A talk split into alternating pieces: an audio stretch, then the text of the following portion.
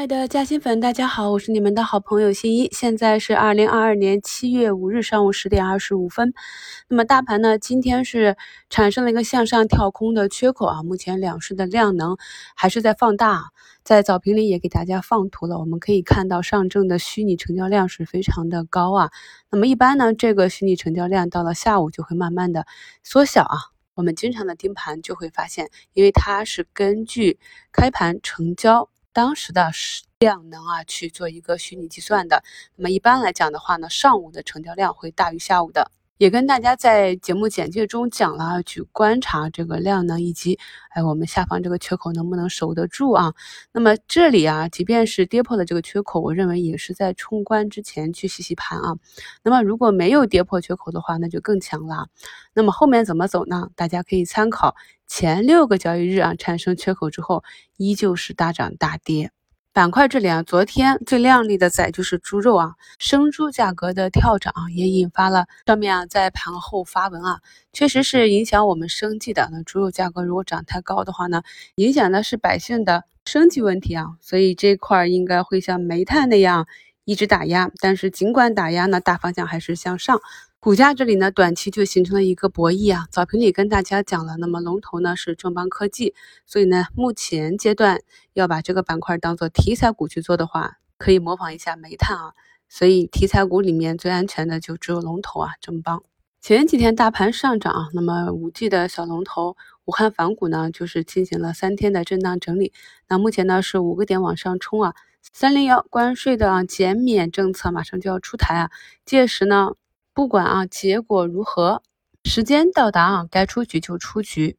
今天开盘啊，这个新起眼药又再次的下杀啊，那么这一次可以看到反弹至前高附近，资金又开始矩阵了啊。那有的朋友就问怎么办？那你如果是长线在这个赛道里面想一直做的话，利用这样的矩阵做做差价，可以看到欧普康视啊都已经。拉起来了，但是呢，如果前期没有参与的，又不知道该如何滚动上车趋势股的，多看少动即可。那么在前期给大家去讲业绩的时候，我也专门把。新奇这个图拿出来，我们可以看到它整个走势就是暴涨暴跌啊，非常的难受。一个大阳线啊，比如说在去年一月二十五日一个百分之二十涨停，那么第二天直接就是一个百分之十三点九九的下杀，就令人非常不舒服啊。那么这种呢就不是啊我喜欢去持有的 K 线图形啊，所以大家可以看到，在上一次出现眼科暴杀的时候呢，我挂的是欧普康视啊，相对来讲。温柔一点啊，那么今天早盘看到新奇这样一个下杀的时候呢，其他眼科的几个个股呢还是红盘的，所以呢这也是给了同板块内其他个股啊一个短期兑现高抛的时机。这就是我们以前在分享直播里讲的板块内的个股联动。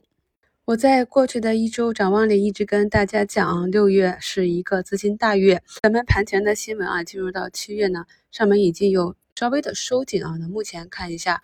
上方收紧的力度，那目前呢，上证已经把缺口给跌破了，很多个股呢也是啊早盘的一个冲高开始回落。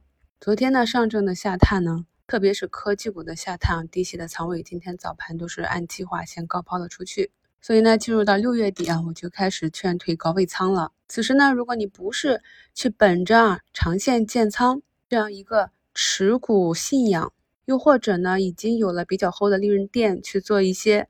中报业绩预增啊，那么这里是非常难操作的。比如说呢，像永泰能源这种，我们可以看到过去半个月的交易日里啊，是一直阴跌的。那么今天业绩出来就直接一个涨停，走出一个阶段的新高。